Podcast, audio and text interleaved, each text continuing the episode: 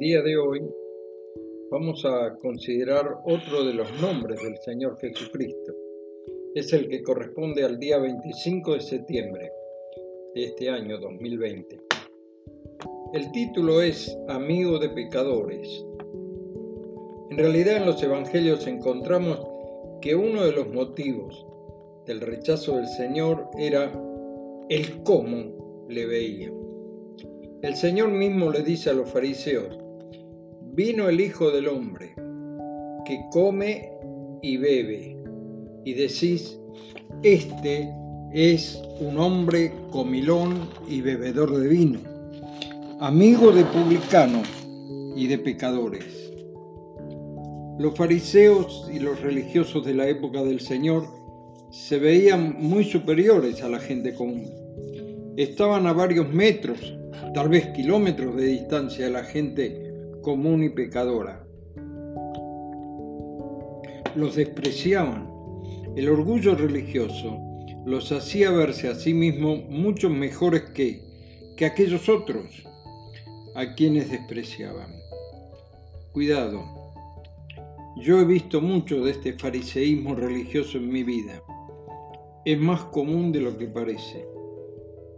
En nuestros días no podemos pensar en alcanzar a los pobres de la villa, por ejemplo, porque somos tan distintos que no nos podemos juntar.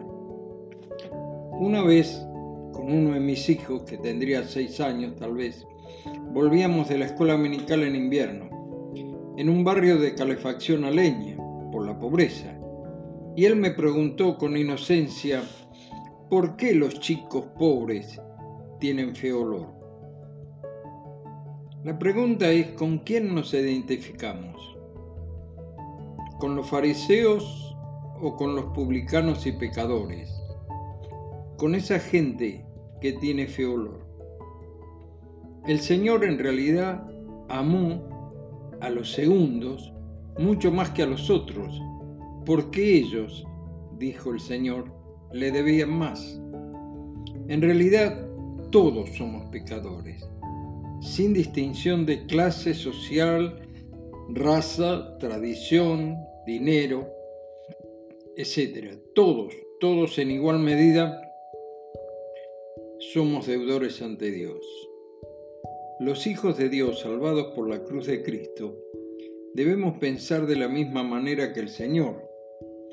El Evangelio es poder de Dios para salvación a toda criatura y debemos llevar el Evangelio a todas las clases sociales. No importa si son más o menos pecadores que nosotros. El médico que nos atiende, por ejemplo. El vecino sumergido en la pobreza que provoca la mala manera de vivir. O el desempleo. O la ignorancia. Todos necesitan a Cristo por igual. No temamos que a nosotros nos llamen amigos de publicanos y pecadores. Así estaríamos imitando al Señor. En mi biblioteca tengo gran aprecio a un libro que leí y releí varias veces, escrito por un hermano que de día era un respetable pastor de una iglesia en Londres, pero de noche se vestía pobremente como si fuera uno de los obreros portuarios y recorría los barrios de más mala fama del puerto en busca de hijos e hijas pródigos.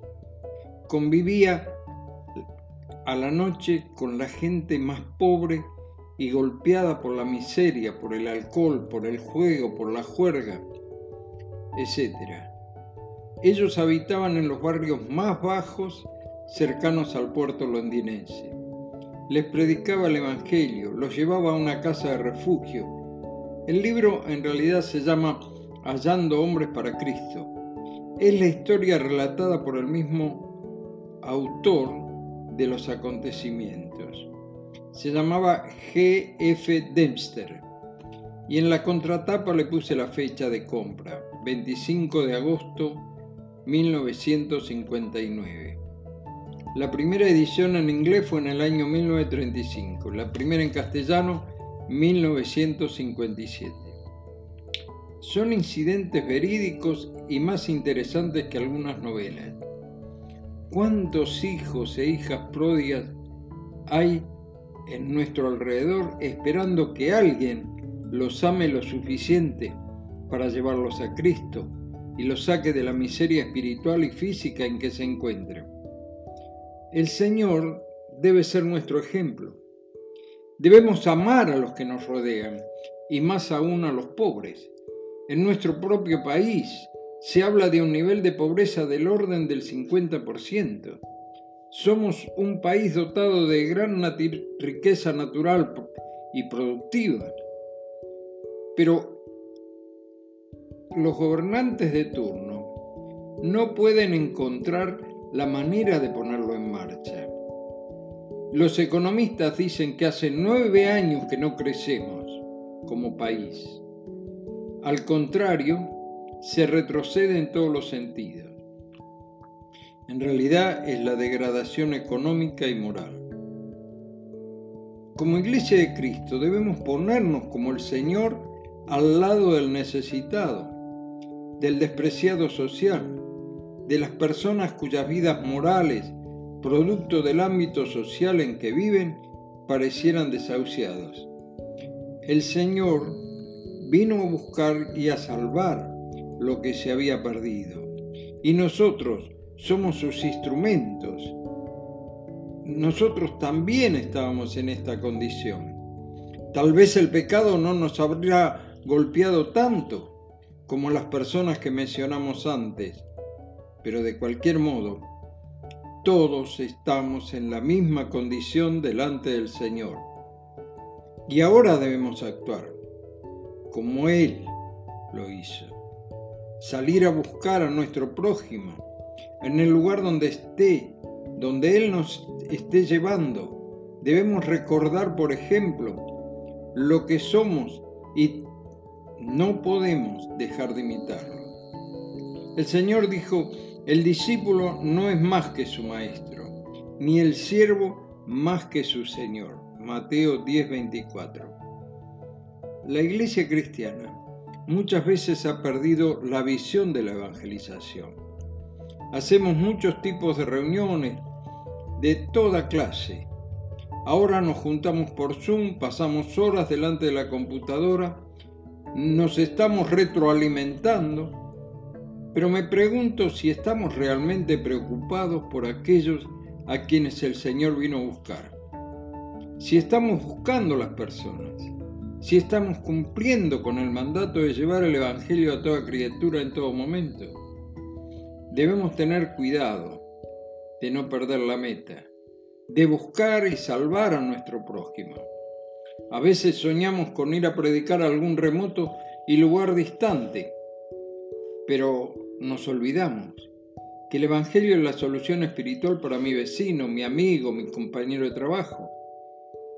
Pidamos al Señor que nos use para llevar no solo el consuelo del Evangelio, sino también la salvación que transforma la vida, que le da sentido, que restaura la comunión del hombre para con Dios por la obra salvadora de Cristo en la cruz. No tengamos miedo de hacernos amigos de publicanos y pecadores. Ellos necesitan a Cristo para vivir una nueva vida en Él. Hoy les dejo este versículo para que pensemos. De modo que si alguno está en Cristo, nueva criatura es. Las cosas viejas pasaron. He aquí, todas son hechas nuevas. Segunda Corintios capítulo 5, verso 17. Será hasta mañana si Dios lo permite.